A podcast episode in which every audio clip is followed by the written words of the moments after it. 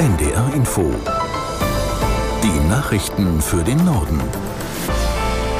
Um 10.31 Uhr mit Wolfgang Berger.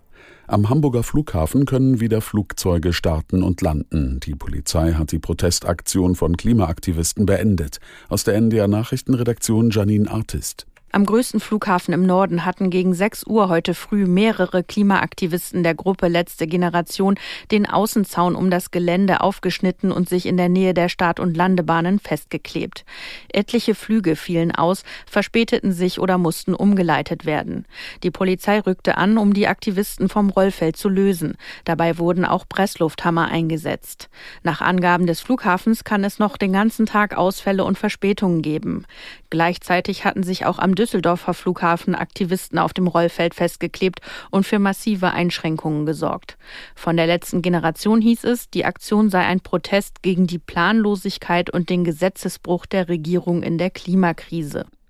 Die Bundesregierung will die Menschen in Deutschland in Zukunft besser vor Extremwetter wie Starkregen oder Hitzewellen schützen.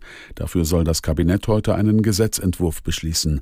Aus der NDR Nachrichtenredaktion Caroline Wöhlert. Das Klimaanpassungsgesetz soll helfen, Schutzmaßnahmen für Extremwetterlagen zu entwickeln. Heißt, Bund, Länder und Kommunen sollen in Zukunft beim Planen und Entscheiden immer schauen, welche Auswirkungen des Klimawandels zu beachten sind.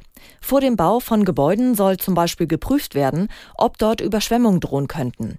Um die Bevölkerung besser vor Hitzewellen zu schützen, könnten betonierte Flächen aufgebrochen werden, vor allem in Städten, denn dort staut sich die Hitze. Und auf den Flächen könnten dann Bäume gepflanzt werden, die wiederum Schatten spenden. Einige Kreise und kreisfreie Städte in Deutschland haben schon Maßnahmen ergriffen, aber längst nicht alle. Und sie brauchen dringend mehr Geld. Das zeigt eine Umfrage von BR, WDR, NDR und Korrektiv. Jeder zweite Landkreis hat nämlich geantwortet, dass die finanziellen Mittel für die Anpassung an den Klimawandel in den nächsten Jahren nicht reichen werden. Das Bundeskabinett berät heute außerdem über einen Gesetzentwurf von Justizminister Buschmann. Der FDP-Politiker will dafür sorgen, dass Extremisten keinen Zugang mehr zum Schöffenamt haben.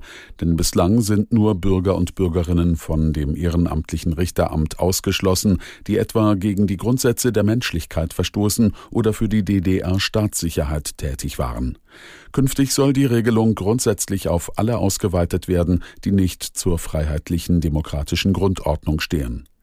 Ein Schöffe ist ein ehrenamtlicher Richter in Strafprozessen. Er oder sie wird von einer Gemeinde für fünf Jahre gewählt. Juristische Kenntnisse sind für das Schöffenamt nicht erforderlich. Die Ernährungslage hat sich im vergangenen Jahr in vielen Ländern weiter verschlechtert. Das geht aus dem Jahresbericht hervor, den die Welthungerhilfe heute offiziell in Berlin vorstellt. Entwicklungshilfeministerin Schulze sagte im Morgenmagazin von ARD und ZDF, es brauche nun eine Anstrengung der Weltgemeinschaft, diese Länder so zu unterstützen, dass sie ihre Landwirtschaft umstellen können.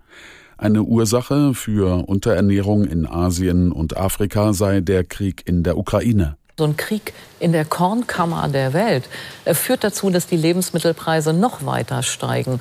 Es hat was mit den Klimaveränderungen zu tun. Mehr Dürren.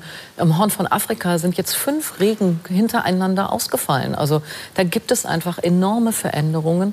Und darauf muss äh, sich die Landwirtschaft in diesen Ländern überhaupt erst mal einstellen können. Und dafür braucht es Hilfe und Unterstützung der Welt. So Entwicklungshilfeministerin Schulze von der SPD. Die chinesischen Exporte sind im vergangenen Monat eingebrochen. Die Volksrepublik hat Waren im Wert von umgerechnet 256 Milliarden Euro ins Ausland verkauft. Das sind gut 12 Prozent weniger als im Juni 2022. Offenbar tut sich China zunehmend schwer, auf dem schwächelnden Weltmarkt Abnehmer zu finden. Unter anderem sorgen die hohe Inflation, steigende Zinsen und hohe Energiepreise für eine sinkende Nachfrage. Das thailändische Parlament stimmt heute darüber ab, ob der bisherige Oppositionschef Pita neuer Ministerpräsident wird. Der Ausgang des Votums gilt als offen, obwohl seine reformorientierte Partei die Parlamentswahl im Mai deutlich gewonnen hatte. Aus Singapur Jennifer Johnston.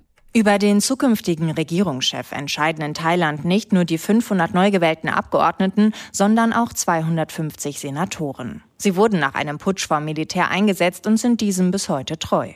Der Gewinner der Parlamentswahl, Peter Limja Röhnrath, könnte daher an diesem konservativen Oberhaus scheitern. Aus Sicht der Senatoren gefährden seine Reformpläne die Monarchie und die Stellung des Militärs.